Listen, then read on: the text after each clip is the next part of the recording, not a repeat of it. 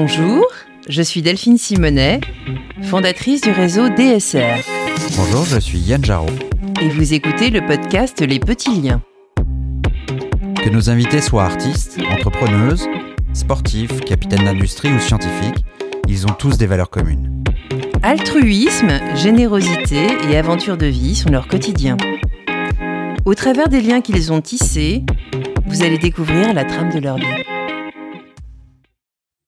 Aujourd'hui, nous recevons DJF Audebert, journaliste, éveilleur de conscience et écrivain, avec lequel nous allons évoquer les liens de sa vie, les liens utiles et surtout l'utilité des liens qu'il partage avec nous au travers de son livre QU, Quotient d'utilité, aux éditions Guy Trédaniel.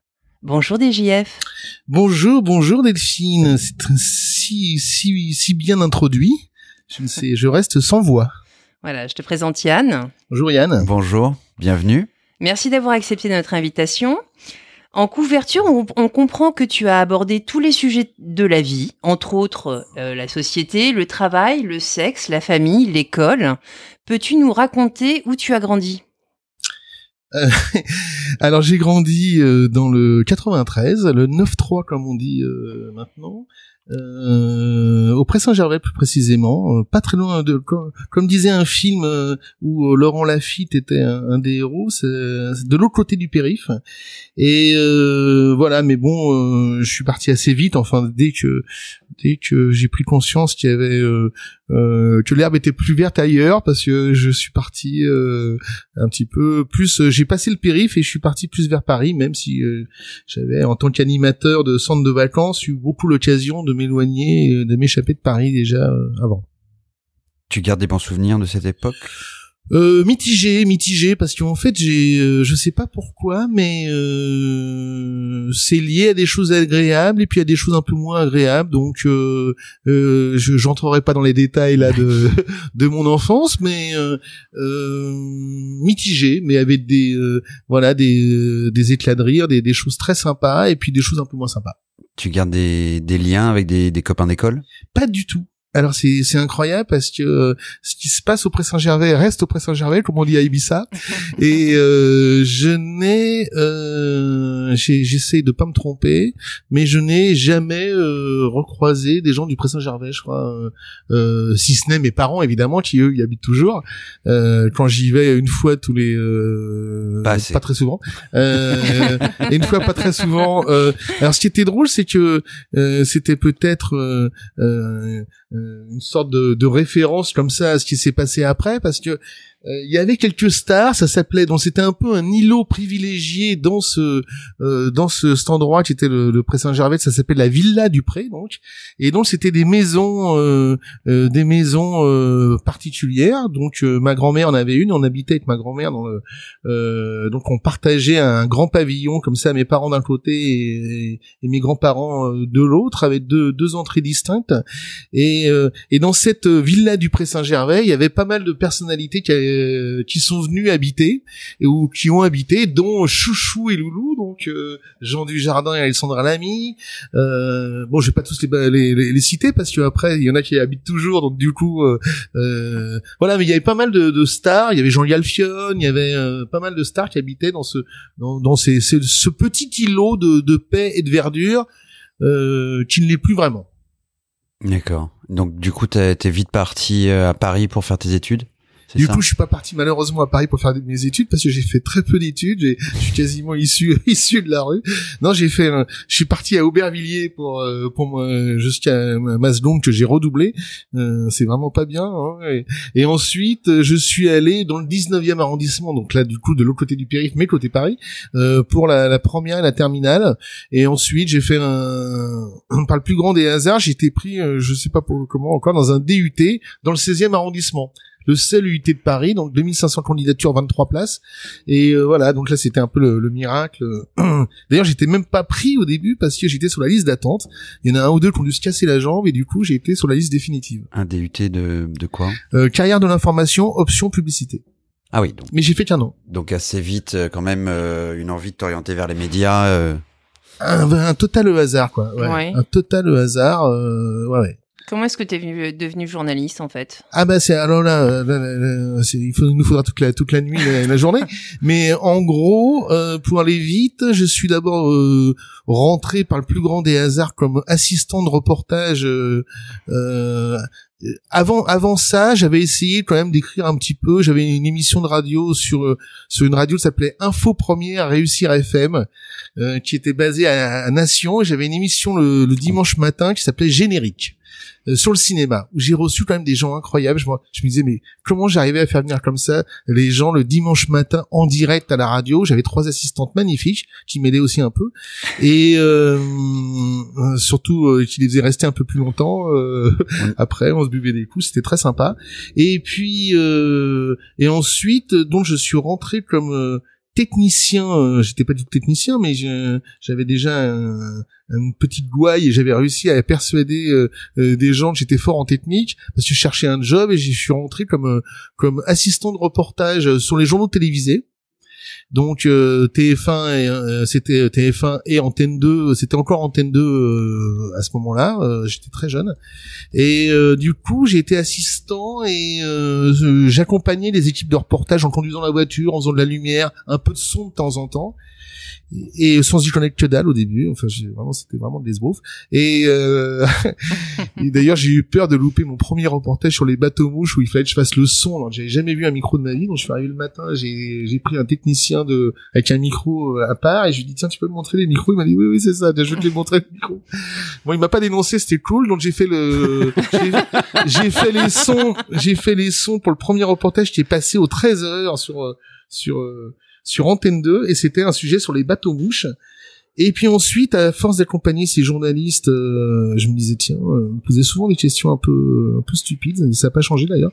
Et euh, et je me suis dit mais disons euh, vu le niveau qu'ils ont, tu pourrais peut-être faire aussi bien. Mais le problème c'est que j'avais pas fait d'études et ils en avaient fait beaucoup. Et euh, donc euh, j'ai été manger le cerveau de de la d'une des directrices du, du CFJ à l'époque, Centre de formation des journalistes du Louvre, et euh, qui a eu pitié de moi, mais qui m'a dit écoute je peux rien. Parce qu'il recevait toutes les offres d'emploi et à, cette, à ce moment-là il y en avait beaucoup euh, de, de, tout le monde. Et vu qu'il y avait beaucoup d'élèves journalistes euh, le CFJ les donnait euh, les donnait. Je l'ai jamais raconté nulle part ça hein, à part à des amis. Ah, on a une exclusivité ah, et, merveilleux. et donc il m'aimait bien et m'a dit non mais écoute je peux pas te donner les offres d'emploi. Mais si regarde j'ai déjà écrit quelques petits articles pour le cinéma pour oui mais bon à la rigueur, si tu faisais un stage chez nous euh, au CFPJ, Centre de formation professionnelle des journalistes, euh, qui sont des, stages assez courts, tu te le sais financer, je pourrais peut-être t'aider. Euh, donc euh, c'est pas tombé dans l'oreille d'un sourd. J'ai fait un stage de JRI au CFPJ, euh, prise en charge par l'AFDAS. Et donc c'était à Montpellier. Ils avaient une antenne à Montpellier et euh, j'ai fait ça. Et puis ensuite ça s'est très bien passé. Tu, tu, pour les, tu peux expliquer aux auditeurs ce qu'est un JRI Centre de formation des journalistes et un JRI, journaliste reporter d'image. Pardon. merci. Et, et juste après, donc après ce stage où je partais avec ma voiture, c'était vraiment super. On, on, on, présentait notre sujet le matin, la comme une conférence de rédaction. Enfin, c'était une conférence de rédaction parce qu'on travaillait aussi avec les gens de France 3 région, euh, qui d'ailleurs, quand on revenait le soir, montaient nos sujets et les présentaient comme si on montrait notre journal, notre sujet le soir au journal télé, au journal régional, et euh, en nous critiquant. Donc c'était vraiment super. Et le matin, donc on partait à la conférence de on partait après la conférence de rédaction. On avait exposé notre sujet. On partait avec notre pied de caméra notre caméra, notre voiture, et on partait faire notre sujet, euh, interview, notre lumière, notre... c'était juste euh, très formateur. Voilà, bref, euh, ça s'est bien passé. Au bout de trois semaines ou un mois, je sais plus, ou trois semaines, j'ai, je suis revenu retaper à la porte du CFPJ et je lui dit ça y est, j'ai fait mon stage. Et elle a tenu parole et donc elle m'a, elle m'a ouvert un peu les portes des rédactions. Non, non, pas, mais elle m'a, elle m'a donné quelques offres d'emploi. Et là, bon, je devais être fait pour ça parce que très vite, effectivement, euh, en deux ans, j'étais déjà rédacteur en chef d'un journal. Et, ah oui, quand même. Ouais. Et euh, lequel? C'était tête à tête, donc c'était pas le meilleur. C'était un de mes copains qui tenait le, qui tenait le journal. C'était un, journal, euh, un journal un peu, euh, un peu généraliste, un magazine. C'était un magazine, pardon. Mais avant, j'avais fait des expériences incroyables. J'ai commenté les Jeux Olympiques pour le Parisien et l'équipe. J'avais, j'avais fait l'interview de Hervé Villard pour le mensuel des jeunes agriculteurs. Il avait failli me bloquer dans sa loge d'ailleurs, bref, etc.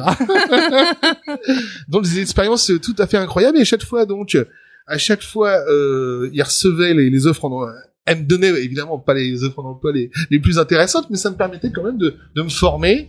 Et puis petit à petit, j'ai eu ma carte de journaliste euh, professionnel. Que tu as toujours? Non, que j'ai plus parce qu'en fait, euh, que je pourrais peut-être récupérer, mais euh, euh, je sais pas si les auditeurs le savent, mais euh, pour avoir une carte de journaliste professionnel, il faut avoir plus de 50% de ses euh, de son euh, activité de son- euh, euh, pas de son activité, de, de son de son salaire qui provient du journalisme. Et euh, même quand on est réalisateur de documentaires, par exemple, c'est pas du journalisme, c'est considéré comme euh, euh, de la technique.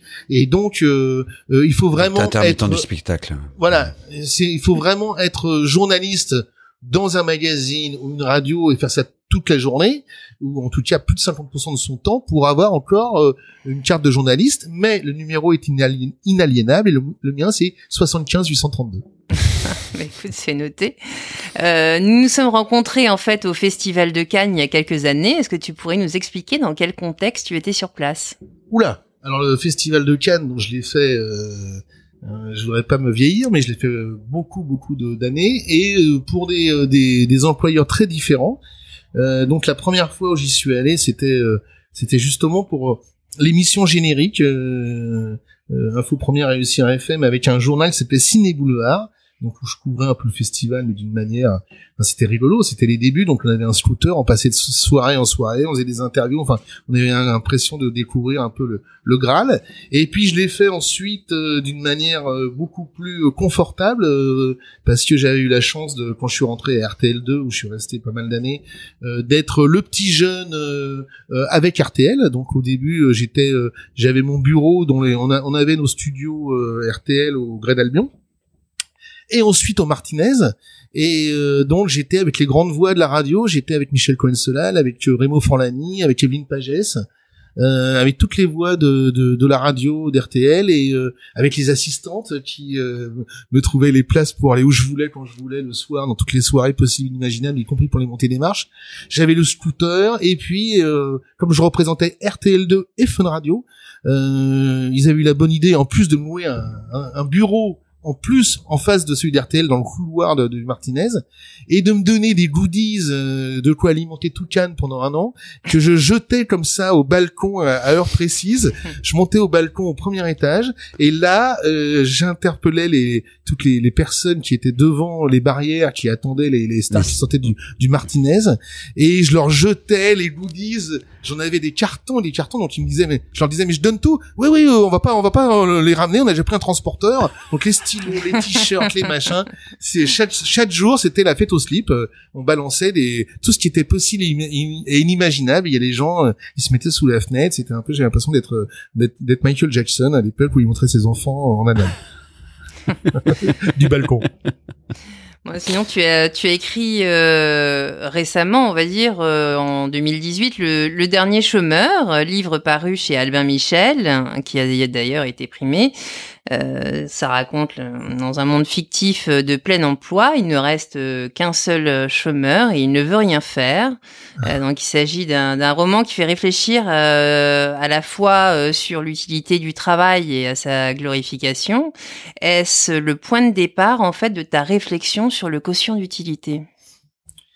Euh, je dirais que le quotient d'utilité est une réflexion qui a été alimentée par plusieurs euh, plusieurs points de euh, de départ ou, ou d'arrivée, euh, on pourrait dire.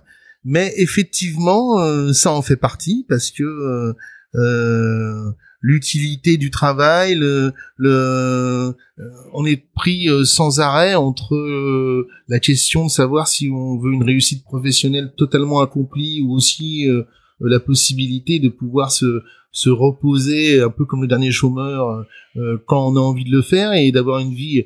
Juste pour info euh, dans les au 19e siècle c'était le, le travail euh, représentait 70% euh, du temps euh, enfin du temps de vie quoi.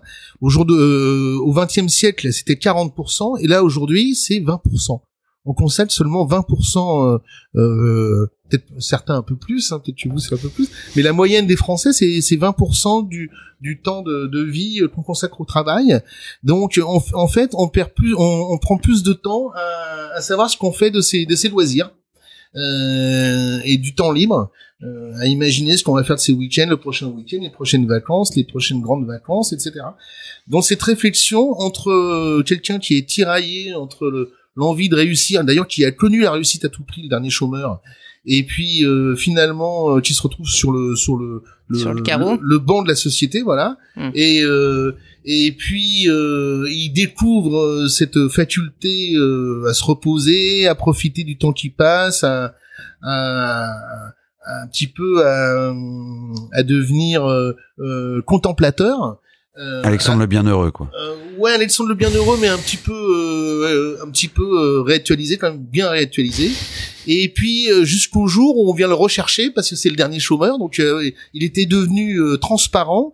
Et là, il redevient d'un seul coup important, si on peut dire, au niveau de la société et surtout au niveau du gouvernement, parce que il ressort des statistiques au moment où le président va va annoncer qu'il n'y a plus un seul chômeur. Et bah, c'est lui, c'est Meurchaud, chômeur Le entre noir. voilà, c'est le, le point noir qui et donc euh, du coup il redevient euh, très important et on va tout faire pour remettre ce ce mec au travail qui évidemment veut pas y retourner parce que c'est un peu aussi un esprit de vengeance quelque part, mais le gouvernement va tout faire pour le remettre au travail et lui il va tout faire pour pas y retourner. Sur la couverture, il y avait un dessin de Razer. Tu l'as connu? Non, je l'ai pas connu. Alors c'est une idée d'Albin Michel, une bonne idée d'ailleurs du directeur artistique. Et euh, ils ont envoyé le, manuscrit du dernier chômeur. Une fois, je l'avais écrit euh, à la femme de Réserve qui était mort. euh, c'est un de ses derniers dessins. hein. Et donc, euh, quand elle a lu le livre, elle a décidé de nous faire cadeau de, de ce dessin qui représente un peu le dernier chômeur, si on peut dire. Il est allongé un peu sur une meule, sur une meule de foin. Et euh, donc du coup, euh, voilà, c'est ça s'est transformé en couverture, euh, en couverture. Je l'ai pas connu. D'accord. Euh, du coup, est-ce que tu pourrais nous définir ce que ce qu'est l'utilité pour pour toi?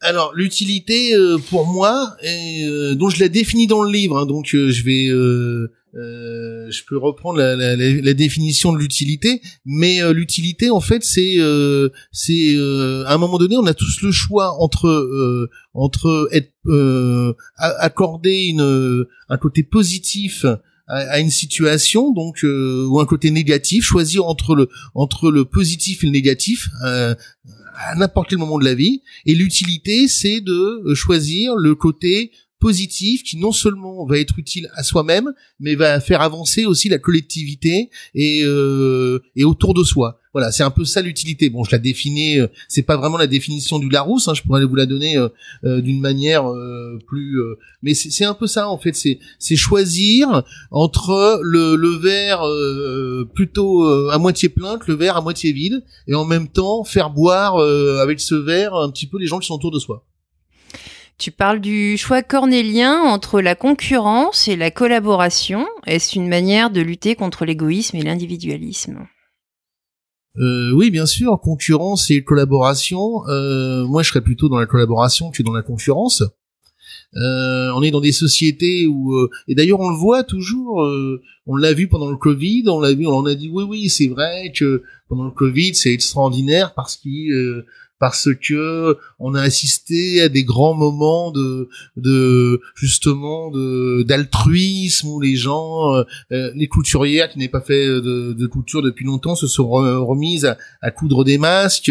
Euh, avant que- qu'on leur dise que les masques, les masques, on n'était plus autorisés parce que c'était pas le bon format. Il fallait acheter absolument les masques. euh, Non, non, ou des gens qui sont mis à, cu- à cuisiner dans leur cuisine pour nourrir les soignants. Enfin, y voilà, il y, a- il y a eu toutes sortes de, de démarches de- euh, très positives. toutes sortes de toutes sortes de, de mouvements euh, de démarches positives mais malgré tout il y a quand même euh, une majorité de gens qui sont restés dans leur maison de campagne en attendant que ça se passe en se disant bah nous on a de quoi boire de quoi manger de quoi s'aérer euh, et euh, bon on attend que ça se passe et puis on verra bien. Donc ça c'est quand même le côté euh, et puis je participe d'aucune manière euh, à ce que ça aille mieux. C'est-à-dire que je suis persuadé euh, je suis je suis en famille donc je suis pas seul euh, j'ai de l'argent comme je le disais j'ai une belle maison j'ai un bout de jardin bon allez après moi le déluge et c'est ce que se disent be- beaucoup de gens. Non non mais euh, si si parce que euh, sur ce côté et d'ailleurs euh, c'est toujours un peu comme ça.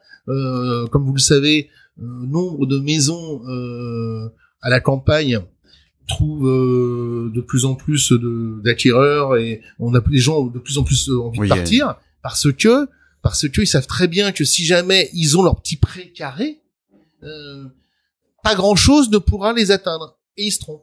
Moi je dis qu'ils se trompent parce qu'en fait à un moment donné la vague atteindra tout le monde. Donc euh, cette euh, cette propension à se dire pour l'instant moi je suis tranquille tout va bien, c'est un petit peu ce que dit.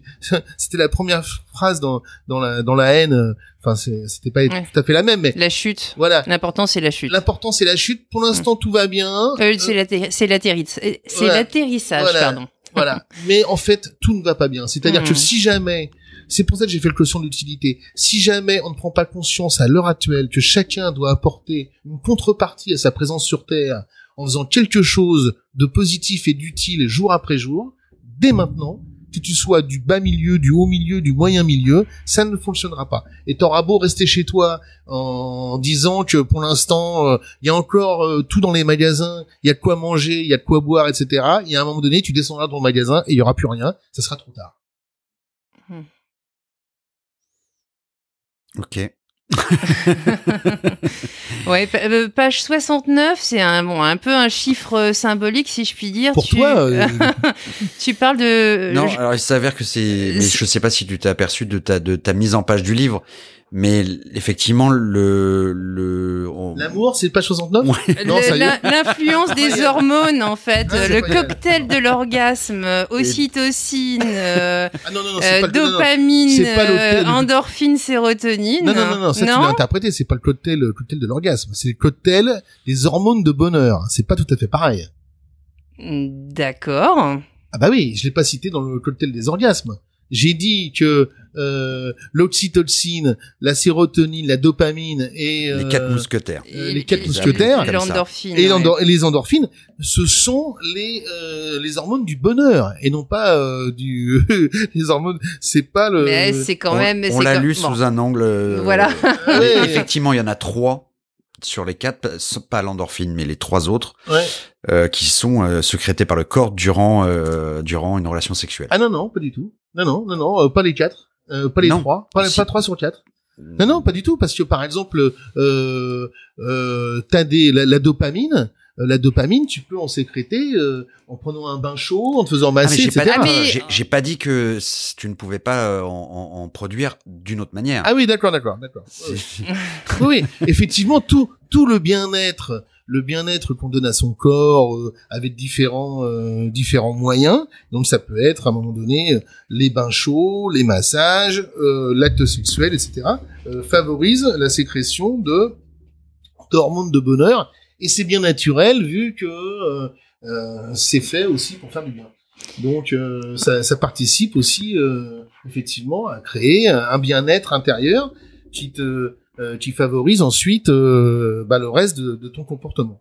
Ouais, tu, tu cites notamment euh, Loretta Gradio, euh, Gradiano euh, Brunning euh, et une petite citation qu'on aime bien parce que tu dis que le cerveau pousse à tisser des liens sociaux, euh, à vous attacher aux autres en vous récompensant avec des sensations agréables.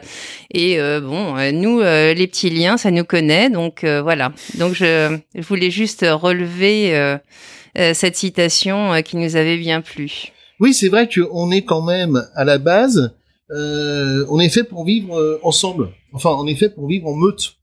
Euh, L'être humain aussi. Hein, euh, bon, euh, on est de plus en plus euh, amené à vivre seul, ce qui est une très mauvaise chose. Mais on est fait euh, pour en vivre euh, en groupe, parce que ça a toujours été le cas au début. Quand on était dans les grottes dans les enfin, donc c'est on était toujours en- ensemble et il y a toujours ce, ce tissu relationnel qui est très important dans, dans l'épanouissement de, de chaque individu Euh, moi par exemple j'ai du mal euh, la solitude ne me va pas c'est-à-dire que euh, après ça dépend des gens hein. il y a des gens qui sont alors je dis pas que des phases de solitude ne, ne me vont pas j'aime bien j'aime bien aussi de temps en temps prendre du recul, surtout quand t'es avec des gens qui ont, des mômes qui hurlent dans les oreilles 24 heures sur 24. Mais autrement, euh, le lien, les liens sociaux sont très importants, euh, sont très importants. Et c'est pour ça qu'on a connu pendant le Covid euh, tout ce qui s'est passé, euh, euh tous ces pauvres étudiants dont c'est pas une question d'âge, 18, 20 ans, qui se retrouvaient pendant euh, 8 heures devant leur caméra en distanciel. Et tu peux pas être heureux comme ça. Moi, j'ai un fils qui a, qui a 20 ans aujourd'hui et qui me disait papa euh, ça va pas euh, je me sens ça va pas très bien euh, je vois plus mes, mes je vois plus mes amis euh, 8 heures de cours devant un ordinateur avec l'œil d'un l'œil de Big Brother qui te regarde. Mm. tu peux pas tu peux pas être heureux c'est pas possible. Bah, le, nombre, le, de, le nombre de dépressions qu'on a eu avec qui continue ouais, qui continue c'est pas fini. Le nombre de dépressions le nombre de le nombre de, de traumatismes qui euh, le nombre de traumatismes psychologiques de gens qui sont soignés dans qui sont dans des asiles etc des gens qui allaient très bien hein. ça a vraiment euh, donc après on va pas en revenir sur l'utilité ou non de d'une certaine politique qui a favorisé euh, alors qu'il y avait d'autres solutions peut-être ce genre de comportement mais en tout cas il le, il y a des gens qui sont qui sont meurtris jusqu'à la fin de leur jour Néanmoins, euh, justement pour revenir sur sur l'utilité, euh, comment euh, as-tu utilisé les les moyens modernes d'aujourd'hui pour garder des liens avec tes proches, avec tes amis bah, le moyen moderne que moi j'aime bien, c'est le téléphone, hein, donc c'est c'est comme ça que disons que pendant le premier confinement, j'ai eu la chance de pas être à Paris. J'estime que c'est une chance j'ai eu la chance de pas être à Paris et euh, et euh, d'écrire sur le quotient d'utilité. C'est-à-dire que j'avais eu l'idée, euh, j'avais le confinement, c'est pas le confinement, le premier confinement, je, je parle de celui de mars 2020. C'est pas le confinement qui m'a euh, qui m'a donné l'idée de de faire ce bouquin parce que je l'avais signé avec l'éditeur avant, euh, avant, bien avant le, confinement. Non, mais la synchronicité était parfaite. Hmm. Ouais, euh, enfin parfaite malheureusement, on aurait préféré oui, quelque part que ça se passe autrement. mais disons que si ça s'était pas, pas, pas passé. De toute façon, tu allais l'écrire. De toute façon, ce livre était signé et euh, mais par par, par contre, ce qui est vrai, c'est que euh, ce qui s'est passé pendant le Covid a aussi participé à nourrir ma réflexion. C'est-à-dire, je m'attendais pas à creuser certains sujets pas que tu avais oui, pas forcément j'étais obligé je me suis dit tiens euh, l'âme humaine le comportement humain euh, j'assistais quelque part en live euh, point par point à certains euh, paragraphes de mon livre que j'ai développé. Et là je le voyais dans la réalité de, de des situations qui, qui se déroulaient devant mes yeux quoi. D'abord sur le journal télévisé avec euh, des infos euh, complètement euh, irréelles, c'est-à-dire un jour A, le lendemain B, enfin de n'importe quoi, avec des comportements, comme on l'a dit tout à l'heure, très remarquables de certains, de certaines personnes qui. oui, ça fait ressortir le meilleur et le pire. De voilà, bah c'est toujours ce qu'on dit, que ça soit le quand il y a un séisme, quand il y a n'importe quel accident, quel qu'il soit, de, de grande ampleur c'est là où on voit souvent le, meilleur de l'âme humaine qui ressort pendant les guerres, pendant l'un, et puis le pire euh, aussi qui s'exprime hmm. euh, euh, pendant les mêmes guerres justement. C'est et puis aussi euh, dans la réalité de tous les jours. Donc voilà, ça, ça a nourri ma réflexion. Je m'attendais pas à ça. Et pour revenir sur votre question, ce qui concerne les moyens de communication, moi je suis très téléphone. je suis pas, je déteste les. justement, j'ai fait une je l'ai fait de temps en temps parce que j'étais obligé, mais les, les zooms, les machins, les trucs, je trouve ça mm. insupportable. Surtout parce que tu peux être, euh, euh, tu peux être écouté par qui tu veux, par qui, euh, par tous les gens qui peuvent te pirater tes zooms. On sait très bien d'où viennent toutes ces, ces moyens de communication. Et déjà qu'avec un téléphone, t'es à l'abri de rien, donc avec un zoom ou quoi que ce soit, t'es es encore moins à l'abri. N'importe qui peut rentrer dans ta conversation sans que tu le saches, enfin, etc. Donc je suis resté assez classique c'est-à-dire euh, j'ai appelé les gens t'as appelé t'as appelé les gens que t'aimais voilà la position du téléphone euh, et euh, avec de temps en temps évidemment les mails et puis les voilà voyageurs hein, voilà et, et quelques applications qui permettent d'échanger de manière un peu cryptée Sinon, tu parles de physique quantique et euh, de l'influence des planètes. Tu abordes notamment la question de l'astrologie. Nous avons Tous ces euh, signes, euh, ouais, non, Ouais. euh, t'appelles non négligeables, mais qui- que- qu'on pourrait dire intangibles, en fait. Oui, non, parce qu'en fait, euh, j'ai essayé de donc euh, d'expliquer tout le processus qui euh, amenait à une utilité avérée et les freins. Donc, euh, dans tout les, le processus de l'utilité, il y a évidemment toutes les choses qu'on ne maîtrise pas. J'ai parlé tout à l'heure des hormones du des hormones du bonheur, donc ça fait partie. Donc là, on les maîtrise ou pas, euh, on peut les encourager parce que on sait que un bain chaud ou un massage ou un bien-être un bien-être euh, lié au soleil, lié à la chaleur, encourage l'utilité. Et si tu n'es pas euh, bien toi-même, tu ne peux pas te rendre utile. Faut être clair. hein. Si, si jamais t'es t'es euh, euh, t'es pollué par les euh, par le stress, par le, les hormones de stress, le, le cortisol, etc., tu ne peux pas être utile. c'est la donc- pyramide de Maslow quelque part. Voilà. Donc en fait, il faut que tu sois euh, non peut-être pas au maximum de tes performances, euh, de tes performances pour être et de ton bien-être pour te montrer utile, mais il faut pas non plus que tu sois euh, stressé, euh, voilà. Autrement, tu pourras d'abord tu auras autre chose euh, à penser et tu pourras pas euh, être au ma- maximum de, de ton utilité. Donc j'ai déjà analysé tout ce qui fait, euh, tout ce qu'on contrôle et ce qu'on contrôle pas.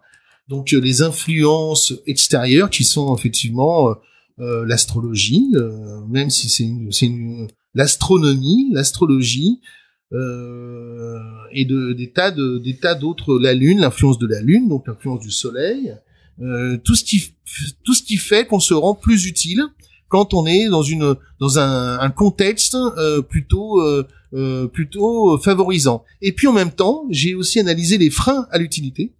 Donc tous ces freins qui sont euh, de plus en plus euh, qui, qui qui nous font passer du de l'utile au futile.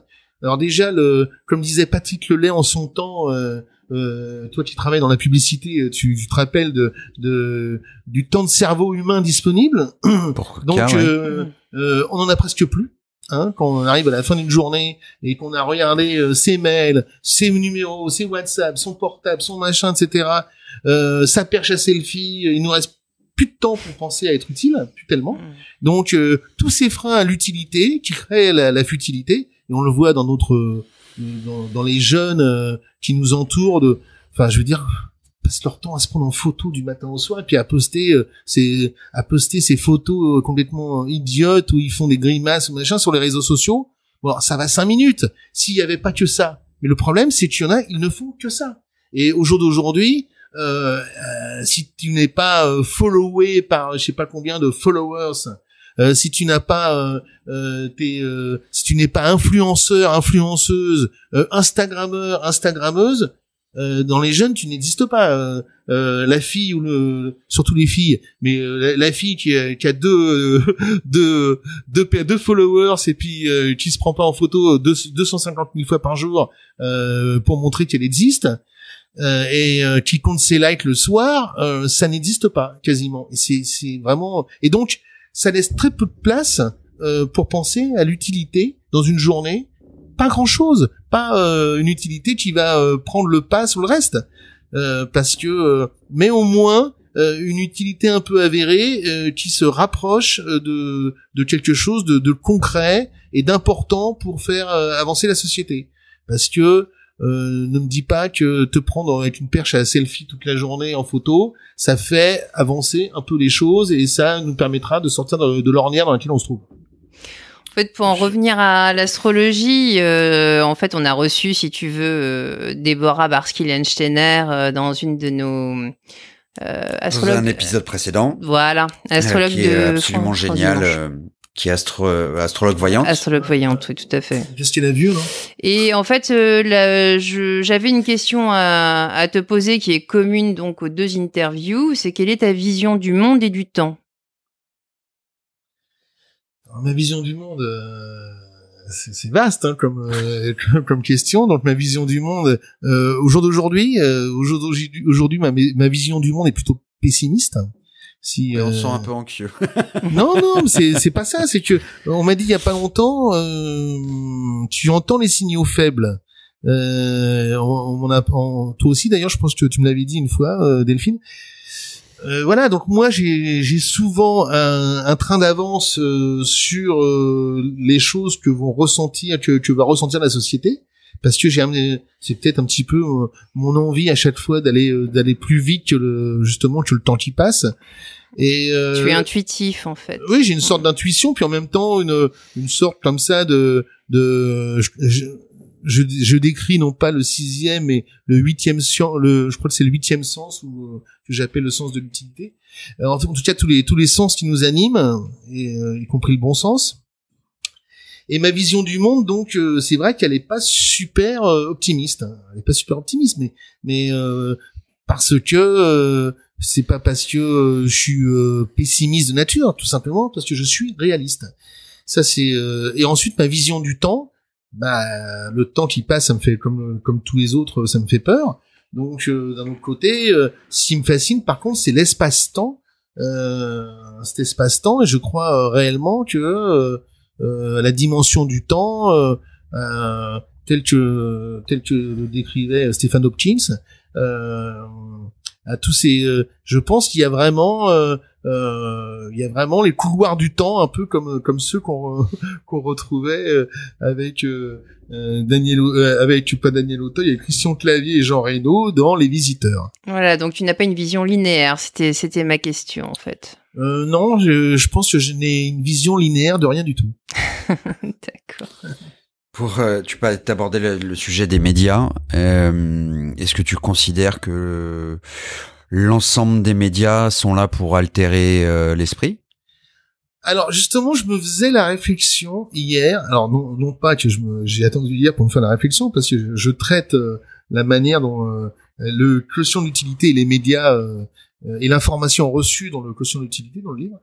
Mais quelque part, tu les utilises à bon escient puisque tu tu t'animes donc euh, sur, euh, sur, sur Sud Radio euh, une émission liée au quotient d'utilité. Donc tout à fait, tout à fait une, une, une émission liée à l'utilité.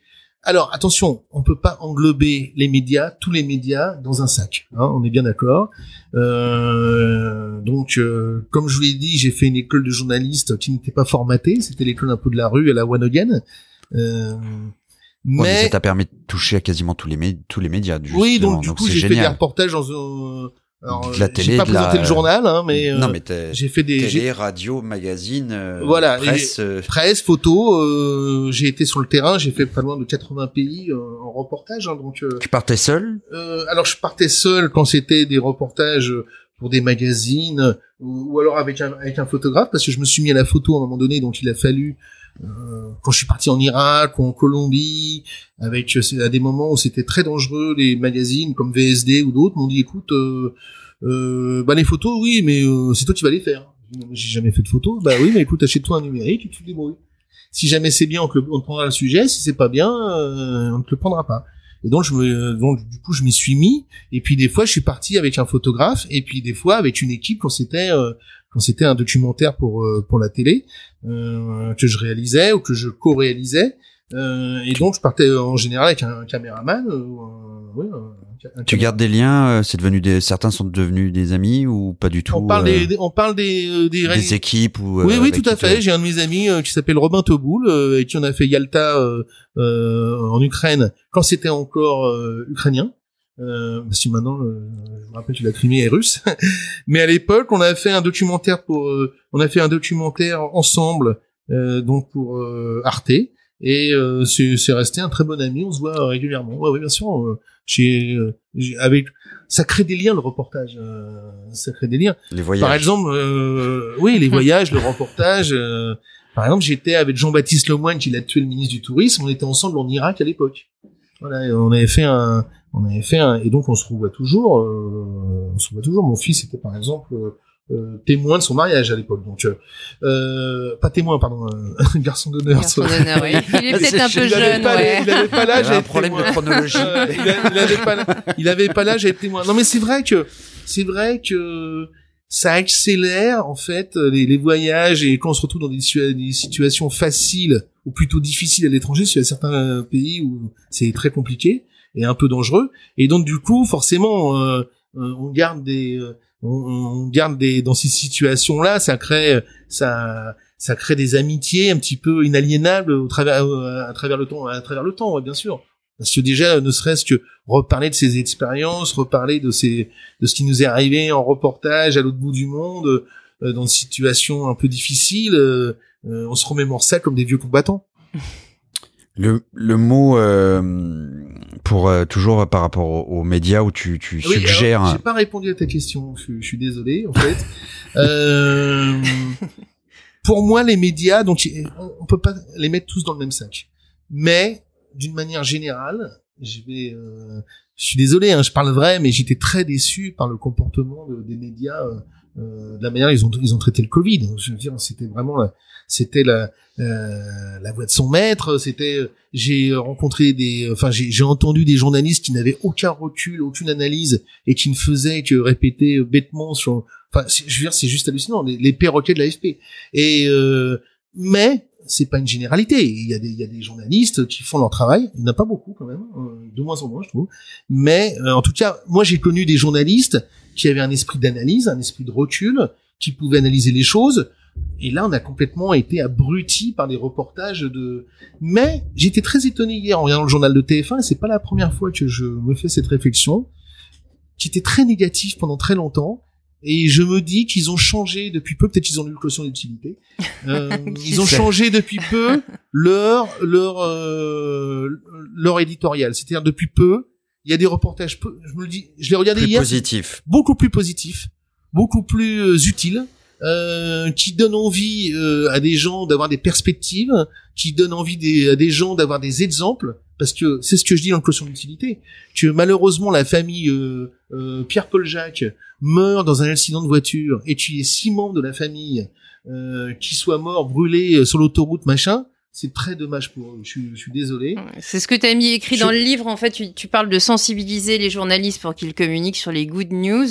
Oui. Euh, il y avait à l'époque le, le, journal des bonnes nouvelles sur Canal+. Oui, il y a le journal des bonnes euh, nouvelles. C'était un, oui, oui, c'était effectivement. Il y a eu, mais dans les, le journal des bonnes nouvelles, c'était un petit peu un programme à part. Mais là, c'est pas le journal, c'est pas un programme à part. Non, ça infuse, ça infuse un peu partout. Il faudrait que dans tous les médias, on oublie, on oublie de, de chaque fois de marteler aux gens euh, que euh, que il y a machin qui est mort, euh, que ça va mal là, qu'il y a des tremblements de terre. Excusez-moi. Donc euh, c'est parce que les, les mauvaises nouvelles vendent en fait. Non, les mauvaises nouvelles ne vendent pas. Les mauvaises nouvelles, c'est c'est c'est effectivement, on disait un train qui arrive à l'heure, c'est pas un scoop. Eh ben si je suis désolé. Les écoles de les écoles de journalisme, les écoles de non, on disait euh, c'était ça à l'époque le journalisme. Deux fois une deux, deux fois d'affilée une bonne météo, eh ben c'est c'est un scoop. Eh ben non, euh, effectivement, au jour d'aujourd'hui, au jour d'aujourd'hui, euh, quand ça va bien, quand c'est positif, quand ça fait avancer les choses, c'est autant un scoop qu'un mec qui s'est pris un arbre et euh, qu'on connaît ni David ni Adam et qu'on qui va qui va mourir dans des conditions horribles. Bon, d'accord, ok. Le pauvre vieux, c'est pas de sa faute. Et est-ce qu'il aurait aimé, c'est ce que je dis dans le bouquin, est-ce qu'il aurait aimé aussi lui ou sa famille, euh, parce qu'il y en a cinq qui sont brûlés aussi dans la voiture, est-ce qu'ils auraient aimé comme ça que leur nom soit étalé euh, pour euh, devant toute la France euh, parce que les journalistes, euh, euh, que ça soit de match, de franche dimanche ou machin, dès qu'il y a quelqu'un qui meurt, qu'il y a quelque chose de, traumatisant, ils vont récupérer les photos dans les familles en disant regardez les portraits, ils étaient beaux, ils étaient intelligents, ils étaient heureux, ils venaient de se marier trois jours avant et là ils sont carbonisés dans leur bagnole. Est-ce que c'est intéressant? Moi, je dis que les pauvres, les pauvres, à qui il est arrivé ça Il faut mieux pour le, la santé mentale des, des spectateurs et des téléspectateurs, surtout au jour d'aujourd'hui, où ils sont plombés de tous les côtés, il, il faut mieux, euh, excusez-moi, leur dire que eh ben voilà, il y a la famille euh, euh, Lambert qui elle est partie en vacances, elle est arrivée à l'heure et elle a pas brûlé dans sa voiture. Oui, ça réduit le stress en fait. C'était là, d'ailleurs c'est là, c'est toujours la la, la la la baseline de TF1, hein, les les ondes positives. Euh, je ça crois. ça l'a pas été pendant longtemps. Hein. Euh, de manière euh, générale, le mot positif là est quand même euh, mis à toutes les sauces. Bah oui, c'était soit positif, en français, surtout sur les tests. Soit, soit, soit, soit, en anglais. Euh, Est-ce que tu considères que c'est une tendance qui est durable et sincère ou que c'est du positive washing comme il y, a il y a eu du greenwashing dans les entreprises? Non, moi je considère tout simplement qu'il n'y a pas d'autre solution pour essayer d'entraîner l'utilité. C'est pareil. C'est-à-dire que tu ne peux pas être utile si toute la journée D'abord, si tu regardes les médias, t'es pas obligé de regarder. Les, euh, vous allez me dire, on n'est pas obligé. Euh, les gens écoutent maintenant des podcasts, toute la, et là ils peuvent choisir les podcasts qu'ils écoutent, des podcasts qui sont inspirants. C'est, j'espère que ça va être le cas de celui qu'on est en train d'enregistrer. Euh, je parle par rapport au public.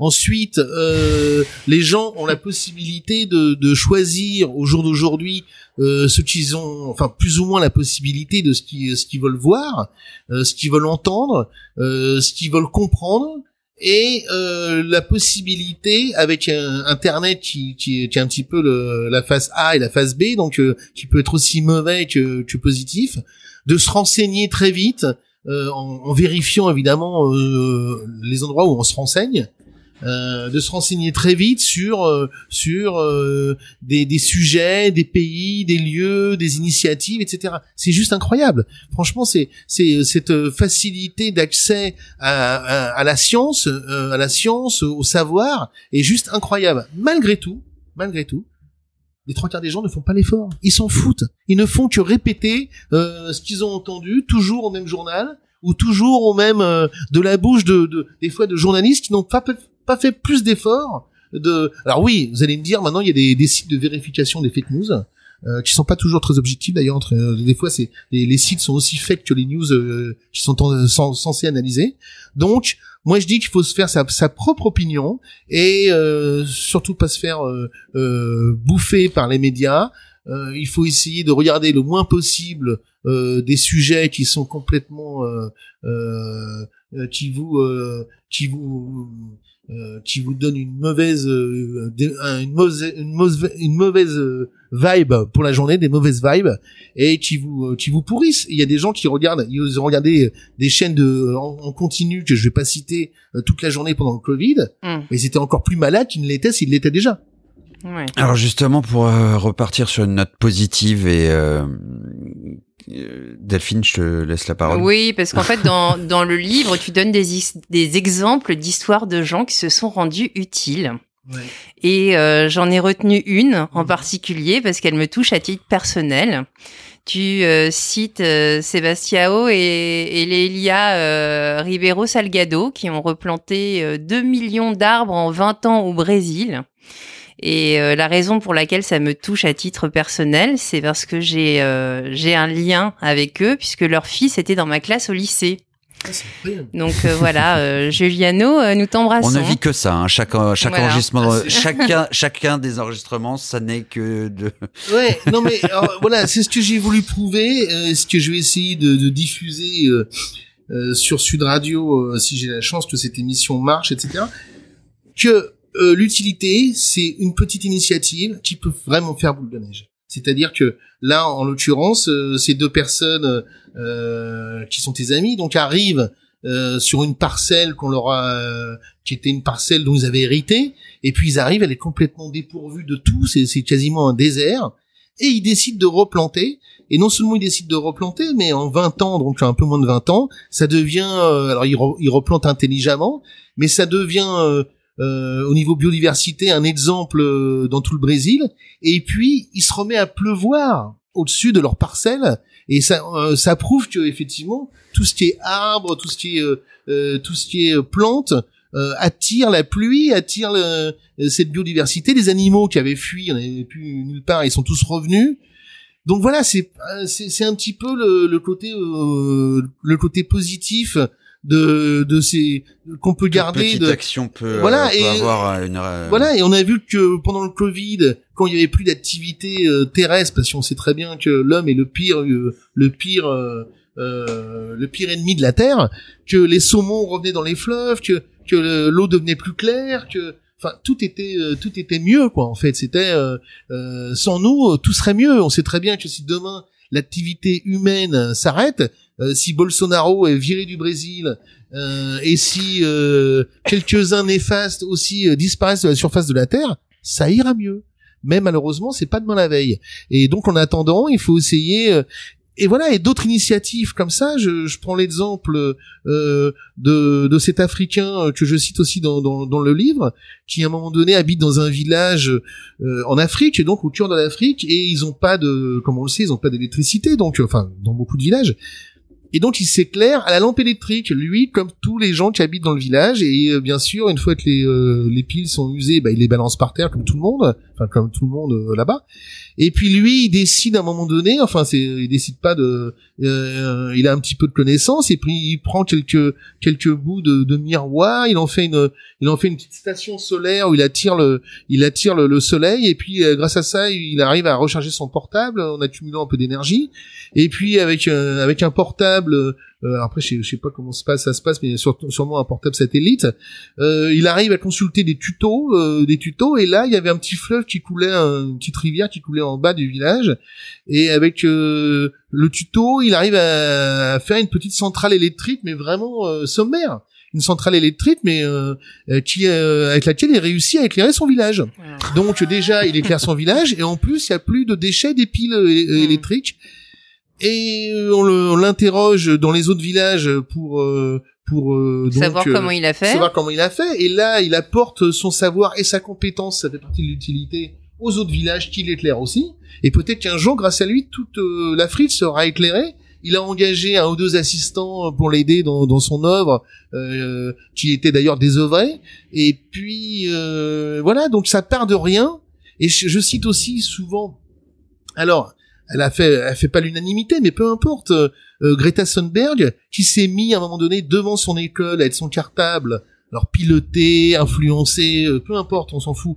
Mais en tout cas, qui s'est mis devant son cartable à Stockholm, devant son école, en disant je ferai grève, tant que tous ces cons entre guillemets euh, qui sont dans leur euh, dans leur ministère, dans leur dans leur euh, n'auront rien fait euh, à part parler pour l'environnement et se réunir dans les les éternels G les 5 G ou COP COP G G8 G12 non parce que dans les G12 COP 22 COP 22 COP 21 COP machin où il se passe il y a rien qui change. Et donc elle s'est mis là mais et, un an après elle était quand même en train de tenir la dragée haute à Trump aux Nations Unies. aux Nations Et moi, je trouve ça juste euh, incroyable que justement, grâce à une utilité avérée comme ça, euh, dans un coin de la planète, on puisse essaimer jusqu'à l'autre bout de la planète. Et c'est ça le, le but du quotient d'utilité, c'est prendre conscience que l'utilité, on peut la diffuser facilement à partir de petites actions et entraîner tous ses contemporains dans l'utilité avérée. Alors justement, euh, tu proposes dans, dans ton livre euh, des tests à effectuer euh, seul ou, ou, en famille. en famille. Euh, Est-ce que tu peux nous donner un ou deux exemples pour que les auditeurs euh, bah, commence à, à, se mettre en pratique. ah bah non, mais les exemples. Alors les, les, en marche, je suis pas sûr. De mots. euh, pourquoi pas Mais euh, les électeurs d'en marche ont aussi le droit de de d'acheter le quotient d'utilité. C'est même fortement recommandé. Mais euh, sans parler de politique, d'ailleurs, je fais aussi allusion à la politique euh, nationale, euh, locale dans le dans le dans le livre. Euh, les tests, euh, je vais avoir du mal à, citer euh, les tests parce qu'il faut, c'est des tests des QCM, donc c'est un peu anecdotique parce qu'il y a, d'autres moyens de calculer son quotient d'utilité et je vais pas développer, mais en fait j'ai fait quand même une, base de calcul qui ressemble un petit peu à celle du quotient intellectuel, mais il faudra par-delà qu'il y ait une étude sur les priorités d'utilité, des thèmes d'utilité euh, choisis par les Français, c'est pas les mêmes que les Esquimaux ou que les Indonésiens, par exemple. Donc, en fonction de l'utilité moyenne du pays, euh, on peut calculer le quotient d'utilité euh, comme on fait pour en, fonction de l'utilité du quotient intellectuel moyen de la France, on peut calculer le quotient, le quotient intellectuel. C'est lié comme ça, c'est une équation qui est liée à ça. En ce qui concerne les tests d'utilité que j'ai créé, c'est des, des QCM de 20 questions et donc euh, ça, alors il y a le, il y a le débutant, le, le, le moyen et puis l'expert. et ça donne, ça vous donne une petite en fonction des, des questions un petit peu perfides. on en est dans, dans, finalement dans sa propre politique de RSE presque. En Oui, bien sûr, ouais. Mais en tout cas, j'ai essayé de donner, de donner comme ça. C'est un peu anecdotique, mais enfin bon, ça vous donne quand même une, idée un petit peu de votre utilité à la fin euh, du test. Et euh, et donc il y a plein de gens qui, qui l'ont fait en disant ah ben je suis nul, il faut que je m'améliore, etc. Voilà. Donc j'ai mis beaucoup de temps parce qu'au début j'ai dit à l'éditeur, je verrai bien des tests euh, d'utilité dans le livre. Il m'a dit bah très bien ouais, tu vas les faire. Je dis mais j'ai jamais fait de tests d'utilité moi. Et il m'a dit bah débrouille-toi, c'est toi, qui vas les faire. Je dis ah bon? Bon bah, voilà, donc il a fallu que je fasse les tests d'utilité et finalement j'ai trouvé ça assez drôle et j'en ai euh, j'en ai fait un pour les enfants. Donc il y a trois tests pour les adultes, il y a aussi un test d'utilité pour les enfants avec des questions de, petits comme ça. Papa, maman, c'est plus utile d'aller faire les courses, d'aller faire ceci, d'aller faire ça. Ouais, c'est assez drôle. J'ai essayé de, enfin, je trouve, moi, enfin, moi en tout cas, ça me fait. rire. Mais euh, et donc, il y, en a qui, qui font passer les tests à leurs enfants. Alors, il y a une question que tu n'abordes pas dans le livre. Ah bon? Oui. Euh, c'est Un sujet. C'est enfin un sujet, on va dire, c'est la question l'art, euh, qui est une question qui m'est chère. Est-ce que c'est parce que tu considères que l'art est inutile Ah non, pas du tout. J'a- J'aborde, je l'aborde l'art. Tu n'as pas lu, tu n'as pas lu le livre. hein Alors euh, Pas bien. Ah si si. Ah, la- ça le quotient d'utilité, euh, le quotient et la culture. Je l'aborde dans la culture. Ah, dans la culture. Et, je, d'accord. et, et là, je mets tous les arts, évidemment, le septième art, le sixième art, le cinquième Que art. nous avons bien compris que tu adorais. non, je sais qu'elle l'a lu, mais euh, mais effectivement, je n'ai je n'ai pas traité euh, Delphine pour reprendre euh, pour reprendre ta question. Je n'ai pas traité le quotient d'utilité dans l'art tout court. Voilà. Même si c'en a un, euh, si s'il y a une utilité dans l'art, bien entendu. Mais par contre, je traite l'utilité dans la culture. Et là, j'expose tous les arts du premier au je me rappelle plus combien il y en a. euh, Bah, non, Huitième, c'est la BD. Ah non, euh, huitième ou peut-être euh, ouais, il y en a peut-être un il y en a un neuvième maintenant. Ils en Euh, ont inventé. Ouais ouais, ils en ont inventé un ouais mais chaque jour ils inventent un, nouvel art, Mm. l'art de la séduction, je sais pas lequel c'est. Mais en tout cas, euh, je, je traite tous les arts et justement ça m'a permis de découvrir euh, euh, à quoi correspondait chaque numéro, donc le premier art, le deuxième art, le troisième art, etc. Et, euh, et donc si c'est très important l'art, euh, bien sûr. euh, et d'ailleurs, euh, je suis en train de travailler avec un de mes amis euh, sur l'utilité de, de l'art euh, pour les œuvres d'art, euh, les œuvres contemporaines, etc. Non, Et- on l'a bien, on l'a bien vu là pendant le confinement, euh, les, les artistes revendiquaient l'art comme étant essentiel. Euh, là, euh, récemment, il y a Christo, euh, Christo qui a emballé à titre posthume l'Arc de J- J'allais Triomphe. te le dire, j'allais te le dire. Enfin, oui. Bah, voilà, euh, que par exemple, que penses-tu de la, de, de, de la polémique qu'il y a au sujet de, de cet emballage de l'Arc de Triomphe? Bah euh, donc c'est marrant parce qu'en venant ici, on est à côté de la, on n'est pas très loin de l'Arc de Triomphe, donc j'ai fait les photos. Merci J'ai fait les ouais. photos en passant de, euh, en passant de l'Arc de Triomphe. Et dans mes activités, bon, je vais pas vous raconter toute ma vie, mais il y y a pas Ah longtemps. bah si, c'était le but. Bon, alors j'ai participé à un documentaire euh, qui passe le 17. Bon, là on va pas le, le, le- qui passe dans. euh, bon, j'ai alors je, je le refais. J'ai participé à un documentaire, le premier qu'il y a sur l'Arc de Triomphe, euh, qui passera sur Arte, qui euh, et qui va passer dans, dans une grande partie du monde sur l'histoire de l'Arc de Triomphe, tous les événements qui ont marqué l'Arc de Triomphe. Donc là, ils ont attendu justement l'emballage, ça sera les dernières scènes. Parce que le documentaire est fait. C'est juste les dernières scènes qu'ils vont rajouter. L'idée est arrivée euh, suite au tagage des gilets jaunes? Non, non, c'est pas moi qui ai eu l'idée. Hein. J'ai participé à ce documentaire en amenant une des personnalités qui, euh, il est produit par Flair Productions, par des amis à moi, et ils m'ont demandé euh, si j'avais pas une idée d'un footballeur, parce que ça fait partie de l'histoire de l'Arc de Triomphe. Quand ils ont remonté en 98 euh, les, les Champs-Élysées jusqu'à l'Arc de Triomphe et qu'il y avait marqué Zidane, en gros, sur l'Arc de Triomphe. Et donc j'ai j'ai demandé à un de mes amis euh, qui s'appelle Marcel de Sailly, euh, qui participe à ce documentaire. Donc il a une scène très importante dans le documentaire et on est monté tout en haut de l'Arc de Triomphe. Quand je dis tout en haut, c'est pas là où sont euh, admis les visiteurs, c'est tout en haut, c'est sur le toit du toit. On peut pas être plus haut que d'ailleurs on n'a pas le droit d'y aller normalement. On, Hmm. est, on, a, on a monté, on avait une autorisation spéciale et il a fallu que sur le toit public, on monte avec une échelle sur le, le toit qui était autorisé. Même Marcel n'était jamais venu là. Et donc, je vous invite à regarder à un moment donné ce documentaire qui sera diffusé partout, jusqu'aux États-Unis, euh, qui est magnifique. Et tout Ça à l'heure, pu être, ça aurait pu être Djorkaeff, qui est passionné d'art euh, de manière générale. oui, oui, ça pourrait Et être. accessoirement, et sinon, toi, t'es- t'es- il y a le Franck Leboeuf qui est édité par euh, par le même éditeur que toi. Bah, ça, je, je l'ignorais. euh.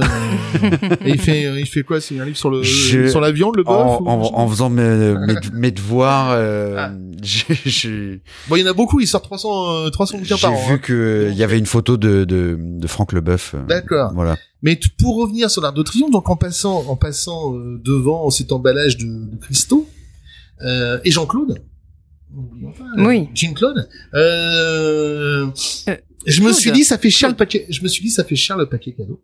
Euh, parce que donc euh, euh, il faut quand même savoir que ça a coûté une fortune, mais a priori 14 millions voilà, mais a priori c'est pris en charge par la fondation, par la fondation. la fondation. Christo. Hmm. Donc du coup, euh, si c'était de l'argent public, Euh, Et quand bien même?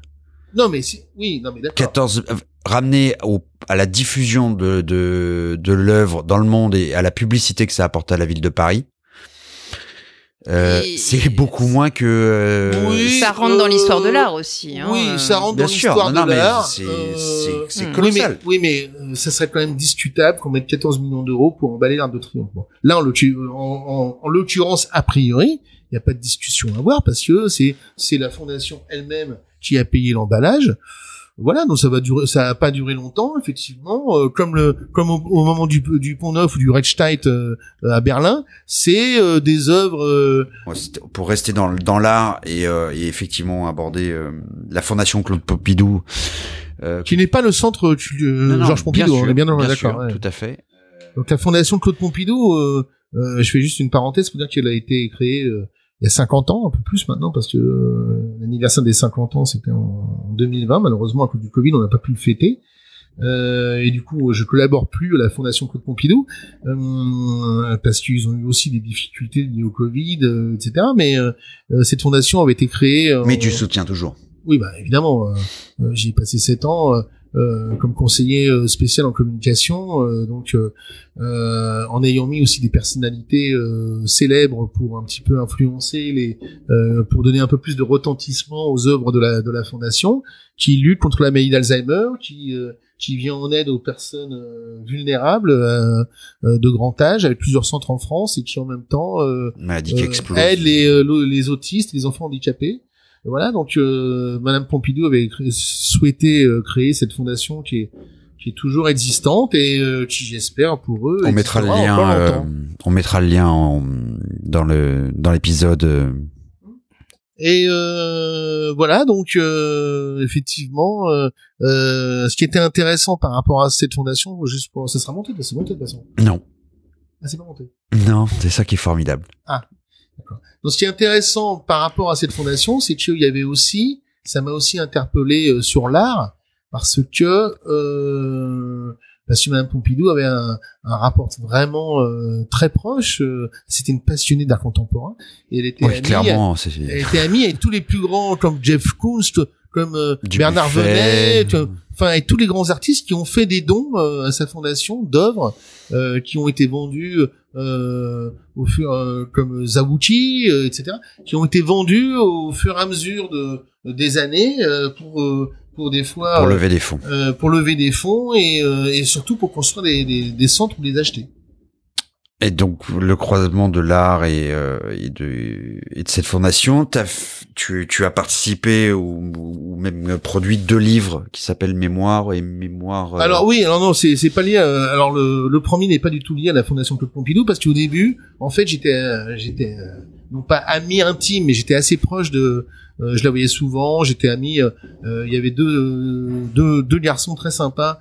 Euh, qui s'occupaient d'elle. Et j'étais euh, j'invitais souvent Annie Girardot sur des événements parce que j'invitais des stars sur les événements avec une, petite boîte de communication. Après j'ai été journaliste et de celebrity marketing. Et j'invitais souvent Annie Girardot. Et puis euh, j'ai je l'ai vu euh, dépérir la pauvre euh, avec ces moments du ces moments de plus en plus fréquents d'absence euh, je la revois encore au Lido me serrer la main en regardant le on était au globe de cristal euh, euh, regardez euh, en ne sachant plus quitter. euh, oui, Enfin, enfin, hésitante, quoi. Oui, avec le vide dans, le- dans les yeux. Donc j'ai eu envie de, j'ai eu envie d'essayer de faire quelque chose pour cette maladie terrible qui est la maladie d'Alzheimer et, et qui fait s'effacer euh, tous tous les souvenirs qu'on a sans à la fin on reconnaît même plus sa famille, etc. Euh, et donc ça part d'abord de, euh, ça part du plus proche, donc on oublie euh, les souvenirs les plus proches et ça remonte jusqu'au euh, plus lointain. C'est pour ça que des gens disent mais non, elle a pas mis d'Alzheimer parce qu'elle se souvient d'un truc qui a 40 ans. C'est normal parce que ça C'est la efface dernière d'abord, phase. ça efface euh, un peu comme une, une carte mé- mémoire, la- bah, toute la mémoire de, de- de- euh, qu'on a. Et donc j'ai j'ai eu l'idée, je voulais pas plomber le parce que faire un truc sur Alzheimer, tout ça c'est un peu plombant.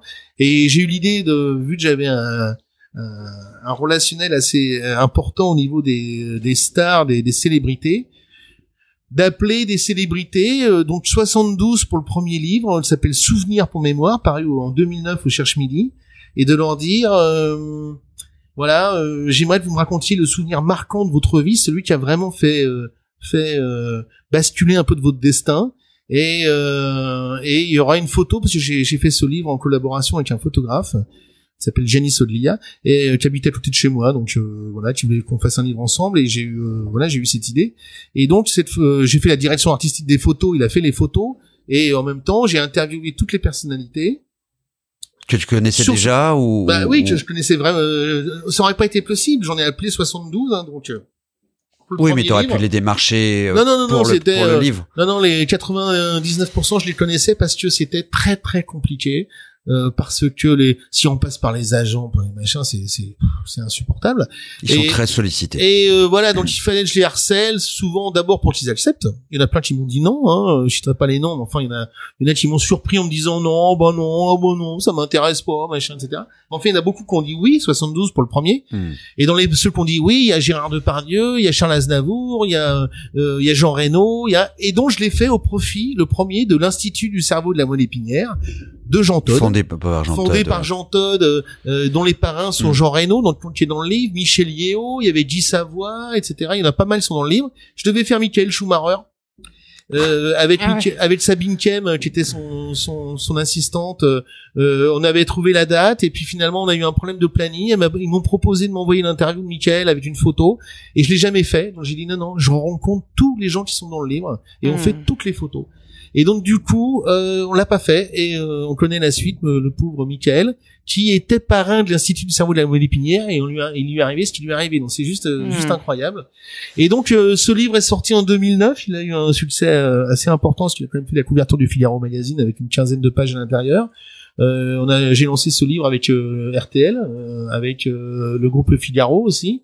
Euh, qui a ils ont vraiment joué le jeu. C'est et en même temps, on a fait une exposition à Paris au Fouquet's Barrière, des euh, souvenirs et des euh, Et photos des portraits. et des, Enfin, euh, des- des souvenirs et des photos donc euh, issus du livre et euh, et il y avait 50 et quelques stars qui étaient présentes à l'inauguration enfin à la soirée de lancement où il y a eu encore une presse assez assez incroyable et euh, donc il est sorti le, le livre Cherche Midi. Et fort de ce succès si on peut dire l'éditeur me dit ah oui ça serait bien qu'on en fasse un, un, un deuxième tome. Et là je dis attends un deuxième tome t'es sûr? Parce que là j'ai mis quand même trois ans et demi à faire le premier. Bon j'ai pas fait que ça hein, mais c'est les les les Gérard Depardieu euh, je remercie d'ailleurs euh, Gérard d'avoir participé comme d'autres mais euh, oui Didier attends je suis en train de tourner rappelle-moi oui je réfléchis je réfléchis oui j'ai toujours pas trouvé bon.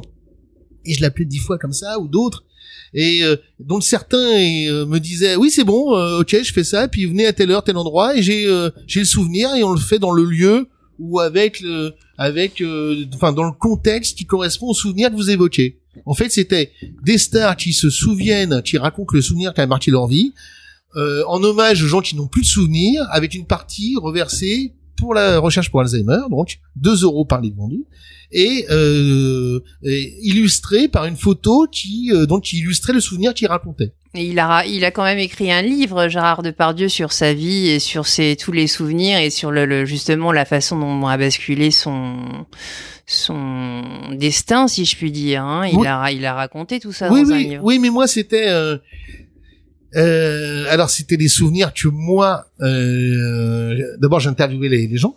Et euh, et donc le souvenir que j'ai que que vous trouverez de Gérard Depardieu dans Souvenir pour mémoire n'est nulle part.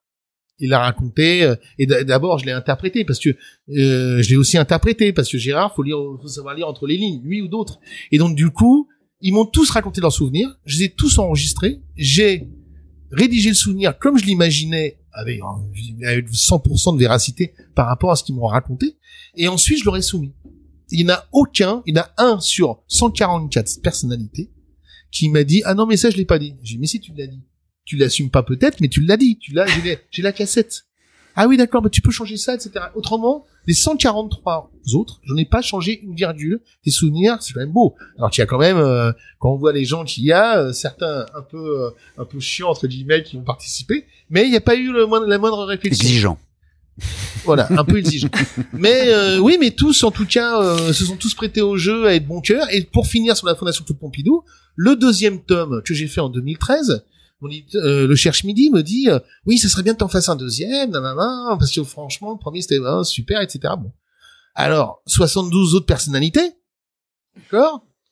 Donc en tout, les, deux m'ont pris 7 ans, hein, quand même. 7 ans pour euh, 72 autres. Au début, je me suis dit, ah bah attends, oui, bon, je vais refaire le tome 2, ça va être facile, tu penses bien.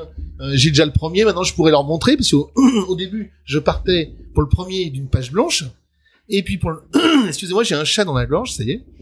Et pour le deuxième, je me suis dit, j'ai le premier à montrer, donc ils vont tous accepter sans aucun problème. Ça va être euh, terrible.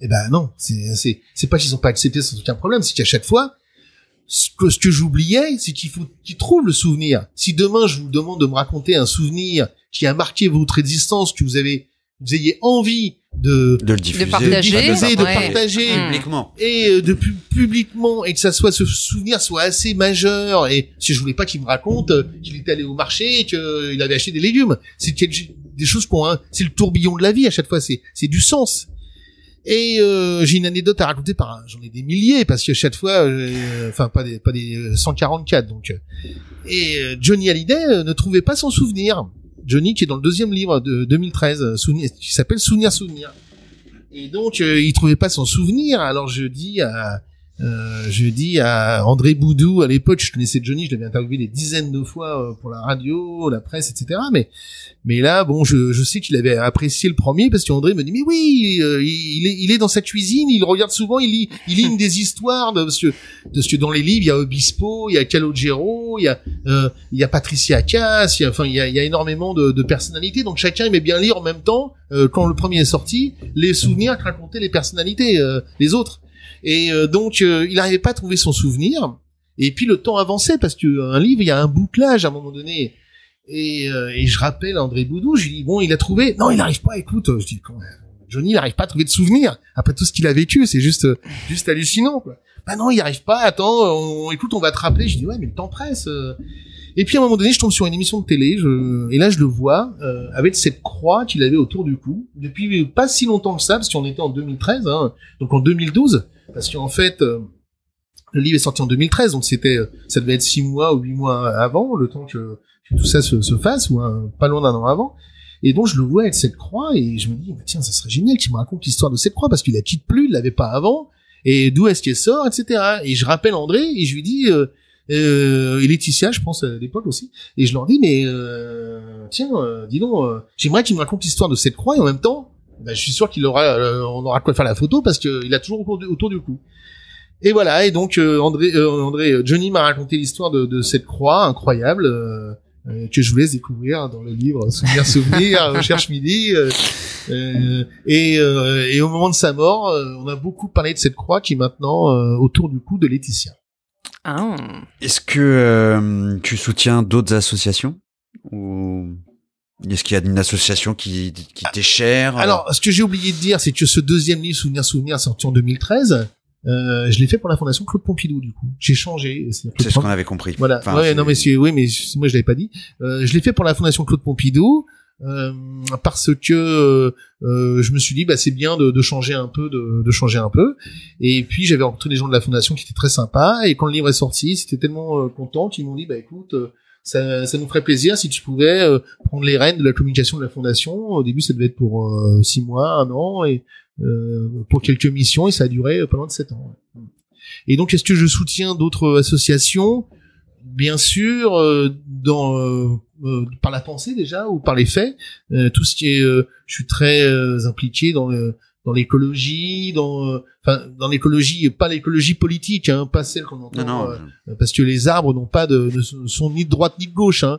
Euh, c'est pas, on vote pas pour un arbre pour après pour qu'il se fasse rallier par euh, la gauche, la droite, ou le milieu ou le centre. Non, non, c'est moi, les, les- c'est la véritable écologie. C'est, je suis allé en Amazonie, je suis allé, euh, voilà, donc je soutiens les gens qui sont vraiment, qui n'ont pas d'arrière-pensée politique. Euh, dans l'écologie et en tout cas euh, s'ils en ont qu'ils les montrent pas euh, euh, d'une manière euh, complètement euh, stupide où les gens ils votent pour l'écologie qu'ils se retrouvent après avec un parti ou un autre qu'ils n'ont pas choisi. C'est pas ça. Aujourd'hui, moi, ce qui m'intéresse, c'est c'est le discours de Nicolas Hulot, qui est d'ailleurs dans mon livre le premier, Souvenir pour mémoire, qui me raconte justement une anecdote qui est juste incroyable. Euh, que je voulais absolument avoir. Je soutiens vraiment les gens qui sont euh, qui sont des des vrais lanceurs d'alerte, qui sont des gens qui. euh, J'étais encore à la fondation Good Planet euh, Ah oui. euh, euh, de Yann Arthus Bertrand. C'est un lieu magnifique. Je vous invite euh, justement à, à y aller Ouais, le week-end. Euh, D'abord les films qu'il fait. euh, après on aime, on n'aime pas Yann Arthus Bertrand. Il est, il est des fois décrié par euh, de par certaines personnes de, de par son caractère, etc. Mais en tout cas, ce qu'il a réalisé avec la fondation Good Planet, certains de ses films qu'il a tournés dans le monde entier sont juste remarquables. Et, euh, et voilà, donc euh, effectivement, là j'y étais ce week-end, il y avait euh, Greenpeace qui faisait aussi, euh, et et, et, il y a Sea Shepherd, Sea Shepherd, donc qui est une fondation avec le, le fameux corsaire. sinon, as-tu des passions autres que ton métier?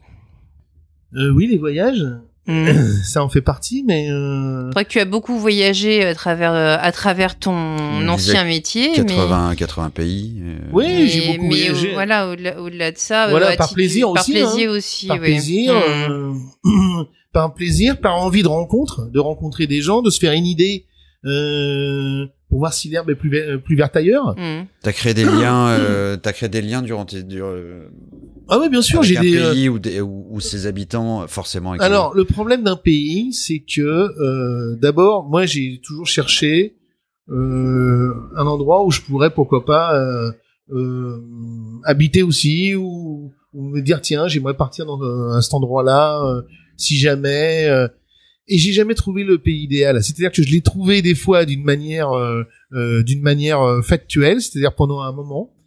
Mais quand je suis retourné dans le même pays euh, cinq, dix ans après, il ne ressemblait plus, euh, plus euh, du tout à l'image que j'en avais, et il était devenu euh, un petit peu comme une, euh, enfin, euh, il se ressemblait plus quoi. Il était construit, il était. euh, je pense au Brésil. Je pense au Brésil qui était que j'ai connu, euh, et notamment le, le, le nord-est, euh, Fortaleza, Canoa Quebrada, Combuco, des endroits qui étaient magnifiques. C'était juste incroyable. C'était une douceur de vivre. Les prix, ça coûtait pas grand-chose. On mangeait pour rien. C'était euh, une liberté totale. Il faisait 30 degrés dans l'eau, 30 degrés dans l'air. Et puis, euh, bah, tu retournes maintenant euh, là-bas et comme beaucoup d'endroits dans le monde, c'est devenu euh, juste pas possible. Quoi. Hmm. Ils ont construit n'importe où, ils ont, ils ont construit des complexes, donc des, endroits qui ressemblent, qui se ressemblent encore euh, dix ans après, il n'y en a plus beaucoup. C'est ça qui est fou. Et donc aujourd'hui, je sais plus où, euh, je sais plus où j'aurais envie de euh, d'habiter quoi. Je sais plus où on peut se replier en se disant bah là au moins à cet endroit-là, on connaîtra le bonheur total. Si, sinon, si si s'il y avait une personne, avec quelle personne aurais-tu aimé créer un lien ou avoir enfin, lié euh, lié un si tu devais avoir un disons un dîner idéal, euh, quelles seraient les, les les personnes vivantes ou mortes euh, avec qui tu euh, que tu aimerais que tu souhaiterais euh, convier en fait euh, Un lien sexuel aussi, c'est possible ou... censuré.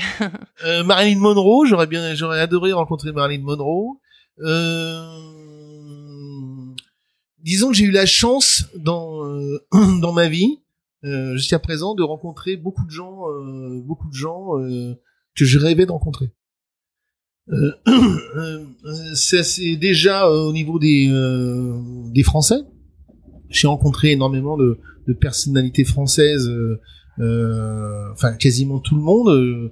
les présidents, les, je les ai tous croisés à un moment donné, interviewés, croisés, toutes les personnes inspirantes, euh, il y a toujours un moment donné où je les ai eus sur ma route.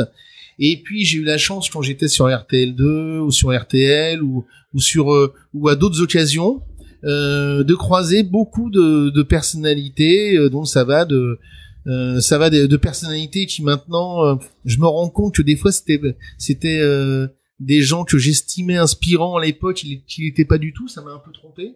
Il y a des gens, j'ai eu la chance de rencontrer euh, au niveau international et national euh, des gens qui m'ont extrêmement marqué, euh, Bill Clinton, Gorbatchev, euh, euh, et, et toutes les grandes stars internationales du show business. Euh, J'ai croisé Michael Jackson, j'ai croisé, euh, j'ai croisé toutes les toutes les, les grandes stars internationales euh, que j'ai interviewées pour certains en one on one, comme on disait, euh, euh, c'est-à-dire tout seul euh, face à eux, ou alors en petits groupes de deux trois quand c'était des des one on one qui étaient organisés par des, des attachés de presse de, de films, parce qu'en fait, quand RTL2 on était partenaire de tous les grands concerts, c'était la radio pop rock. Donc j'ai fait des directs euh, sur scène avec euh, euh, avec euh, des grandes stars internationales à Bercy euh, à Bercy avec le boss Bruce Springsteen euh, avec euh, en- avec Charlie Spintieri de Texas en studio et avec mon anglais euh, euh, vraiment assez, assez pourri je dois dire. Enfin je me suis un peu amélioré depuis mais à l'époque j'étais vraiment heureusement que j'avais le sourire dans la voix mais euh, what's up Charlie Uh, what do you think about uh c'était juste incroyable. Juste avant le concert de j'étais sur scène euh, il y avait des milliers de personnes dans la fosse c'était avant le concert de Bruce Springsteen et j'avais établi la liaison enfin euh, on- elle était en studio avec un, au- un autre journaliste. Mais donc j'ai eu la chance d'interviewer les Tom Cruise, les DiCaprio, toutes les stars internationales du cinéma au moment où j'étais euh, parce qu'on était toujours partenaires ou à un moment donné euh, euh, tous les Français aussi. J'ai fait des one on one et c'était pas souvent avec euh, Jean-Jacques Goldman avec Cabrel. Euh, j'étais un des seuls journalistes à être trois ou quatre années de suite euh, sur les Enfoirés tout seul il y avait deux journalistes à l'époque. Il y avait moi pour RTL2 si on était partenaire des Enfoirés et il y avait euh, et il y avait euh, TF1 parce que c'est eux qui rediffusaient. Et donc il y avait un journaliste de TF1 mais lui qui passait euh, quelques euh, quelques heures. Moi je passais trois quatre jours avec eux. Les jours de répétition plus le jour du spectacle. Et donc je me retrouvais une fois je me rappelle j'étais là Tony Garnier Tony Garnier à, Lyon où il y avait euh, toutes les enfin il y avait euh, je sais pas bah, vous voyez les enfoirés il y avait 70 stars et donc ils se retrouvaient tous à la cantine etc et j'invite un de mes amis je demande à Véronique Colucci euh, si je peux inviter un de mes potes qui habitait à Lyon j'ai pas vu depuis quelques temps. Elle me dit bon c'est exceptionnel hein, d'accord euh, pour toi d'accord euh, euh. donc il vient. Et là il a enfin il, a halluciné parce que le midi on a bouffé on était les deux seuls pas connus. C'est-à-dire qu'il y avait on était euh, 80 ou 80 80 et là il y avait Patricia Cast, Zazie, euh, euh, Jean-Jacques Goldman, euh, Cabrel, enfin non, je, je sais pas si Cabrel a déjà participé aux enfoirés, je me rappelle plus. Enfin, il y avait Zidane qui était là ce jour-là, je me rappelle très bien, etc., etc. Et on était les deux seuls pas connus. Et mon pote c'est juste, c'est juste incroyable. J'ai dit ouais, c'est vrai. euh.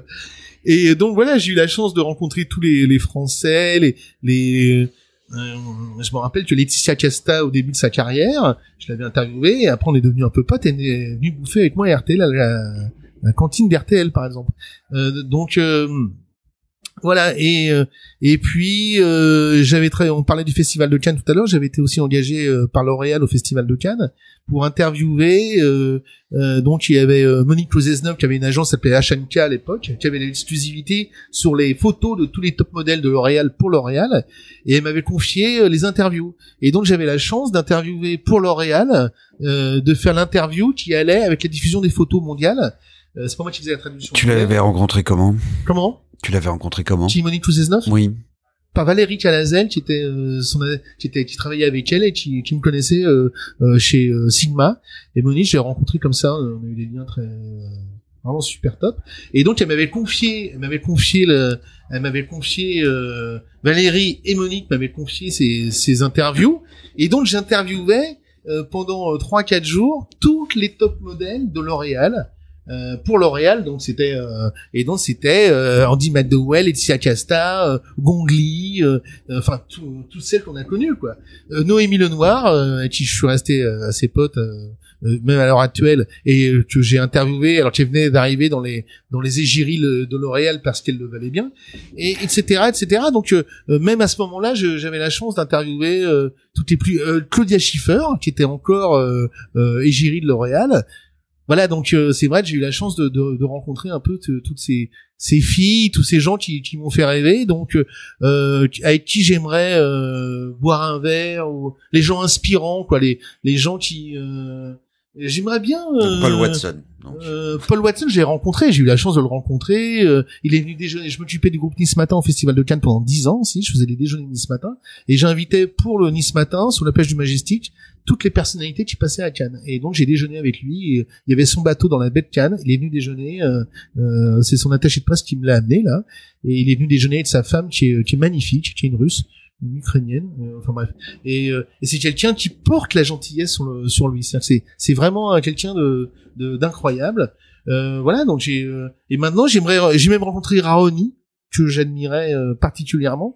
Euh, aussi au festival de Cannes, je trouve ça incroyable de rencontrer Raoni au festival de Cannes, et c'est pourtant là que je l'ai une, rencontré. euh, parce qu'il est passé au festival de Cannes. Et oui les gens le savent pas forcément. Euh, voilà donc euh, alors évidemment il y a toujours mais j'aimerais rencontrer euh, Mark Zuckerberg par exemple pour lui dire peut-être des choses pour discuter avec lui euh, ou Elon Musk pour essayer de de les faire un peu bifurquer de, de la folie la folie qu'ils sont en train de, de créer sur Terre. Euh, euh, ou alors Jeff Bezos j'aimerais euh, j'aimerais interviewer ces gens-là pour savoir ce qu'ils ont vraiment dans le ventre euh, une fois que les caméras se sont éteintes c'est-à-dire euh, euh, j'aimerais savoir ce qu'ils ont euh, vraiment dans le ventre. Ça sera peut-être un jour. Sinon, euh, un titre de livre qui t'a marqué? L'étranger de Camus, euh, quand j'avais, j'ai lu quand j'avais 13 ans, je pense. Euh, euh, c'était pas un livre pour quelqu'un de 12-13 ans, mais pourtant, je sais pas pourquoi, j'ai pris ce bouquin, je l'ai pas lâché. Je me rappelle, c'était Arcachon, euh, dans la maison de vacances, et j'ai adoré ce bouquin, quoi. Comme j'ai aimé, euh, j'irai cracher sur vos tombes de, de Boris Vian, euh, L'écume des jours. Euh, euh, j'ai pas énormément lu parce que, euh, enfin, j'ai quand même, euh, si j'ai quand même lu, mais on peut pas dire que j'ai euh, j'ai énormément lu, mais euh, je pense que j'ai lu au bon moment les bons bouquins, quoi, qui m'ont un petit peu euh, forgé le cerveau. Et je regrette là de voir les euh, les mômes ou les euh, euh, ou les euh, pas mômes, les ados, etc. ou même de, de 20 ans qui couvrent plus un seul bouquin, c'est fou, quoi. C'est fou. bon, alors à côté de ça, ils sont au courant du dernier truc qui a été posté par machin sur sur sur TikTok ou je sais pas quoi. mais il y a plus un seul. Alors c'est pas le vieux con qui parle, hein, c'est pas c'est pas le je sais pas le je vais pas dire oui euh, Non, mais il y a des raisons qui font que certains livres sont encore là 300 ans plus tard. Oui. Il n'y a pas un contenu sur TikTok qui, qui sera là dans deux ans. on sait pas, on sait pas, on sait jamais. Je hein. suis quand même. euh, C'est, euh, si, si, si, si. Regardez euh, le shampoing de machine d'Abila, c'est toujours là. euh, on en parle toujours euh, 5-10 ans après. Non, je plaisante. Mais on, on sait pas. Mais peu importe. Mais en tout cas, je pense que les livres. Moi, je suis très attaché aux livres. Quand je dis le livre, euh, papier, c'est-à-dire que Mm. euh, les euh, l'autre fois, j'étais dans un avion Vueling qui allait en Espagne, et les, les Espagnols se sont vraiment mis aux, aux liseuses. Ouais. Vraiment, ils sont. euh, Moi, je m'y suis mise aussi. oui, mais Mm. moi, euh, alors je sais, oui, je sais ce qu'on me dit. Oui, mais quand tu parles au bout du monde, et c'est la vérité, t'as pas emmené- envie d'emmener euh, 10 bouquins. Eh ben ouais, c'est vrai, peut-être, mais en tout cas, euh, moi je prends toujours un bouquin. Bon, euh, j'ai pas la chance que les miens soient déjà en poche, donc euh, moi je pourrais. euh, mais euh, et puis moi, ce qui m'arrive souvent, c'est d'écrire sur les bouquins. C'est-à-dire, j'écris sur les bouquins que j'emmène. Mais tu peux aussi, avec la liseuse, en fait, mettre des annotations euh, euh, au niveau Oui, du- mais j'ai besoin- prévu, hein. J'ai besoin du papier, Ouais. du stylo, j'ai besoin. Et euh, j'ai besoin, je prends des notes aussi sur mon téléphone, je prends, mais j'ai besoin de ça. Bon. j'ai besoin de tout ça parce que euh, et je pense que le- les livres ça restera toujours effectivement si si c'est euh, c'est tellement formateur il y a tellement de choses à découvrir il y a eu tellement de gens qui ont eu l'imagination qui ont eu besoin de transmettre des choses et ça reste c'est juste incroyable. Y a-t-il un mot ou une phrase qui a changé de voir la vie, de, qui a changé ta façon de voir la vie? Ben euh, ces derniers temps liberté ouais.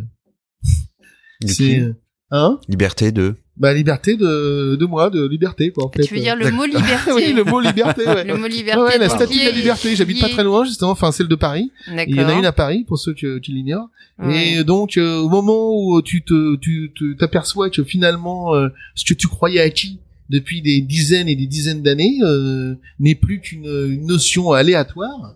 Euh, dans certains pays, euh, je trouve que le mot liberté euh, euh, retrouve son sens, euh, son, son sens plein.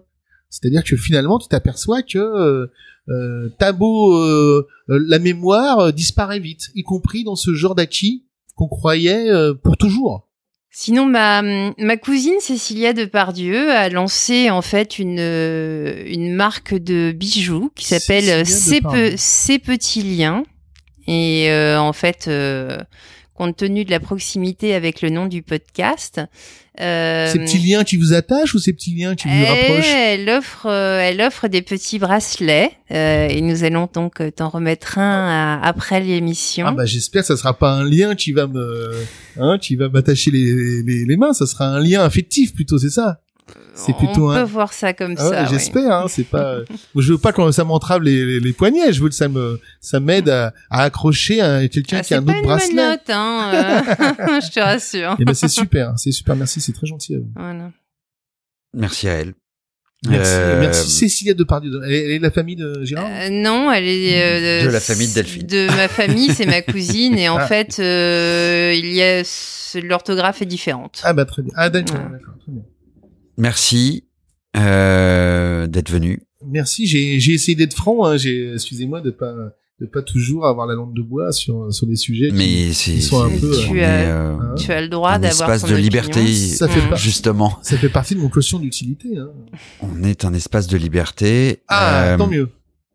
Donc, euh, d'où le fait qu'on on ne fasse pas de, de, de montage justement pour euh, pour être euh, tout le monde se sente libre de parler, d'échanger. et- D'accord. Euh, merci à toute l'équipe de Brief euh, pour le soutien euh, backstage, à Michael Winter pour le pour le générique de l'émission. Ah, Michael, tu j'ai bien connu avec d'ailleurs. non, mais c'est vrai. Non non mais je J'adore Michael, c'est un mec super. Euh, Mm. J'adore. Je t'embrasse, Michael. bah nous aussi on l'embrasse fort. On t'embrasse, Miguel. Vous avez écouté les petits liens. Nous espérons que cet épisode vous a plu, vous a ému, fait rire, bref, qu'il vous a procuré du plaisir et l'envie d'écouter les suivants. N'hésitez pas à vous abonner si ce n'est pas encore fait et à partager cet épisode. Vous pouvez également nous mettre une bonne note et nous laisser vos commentaires auxquels nous ne manquerons pas de répondre.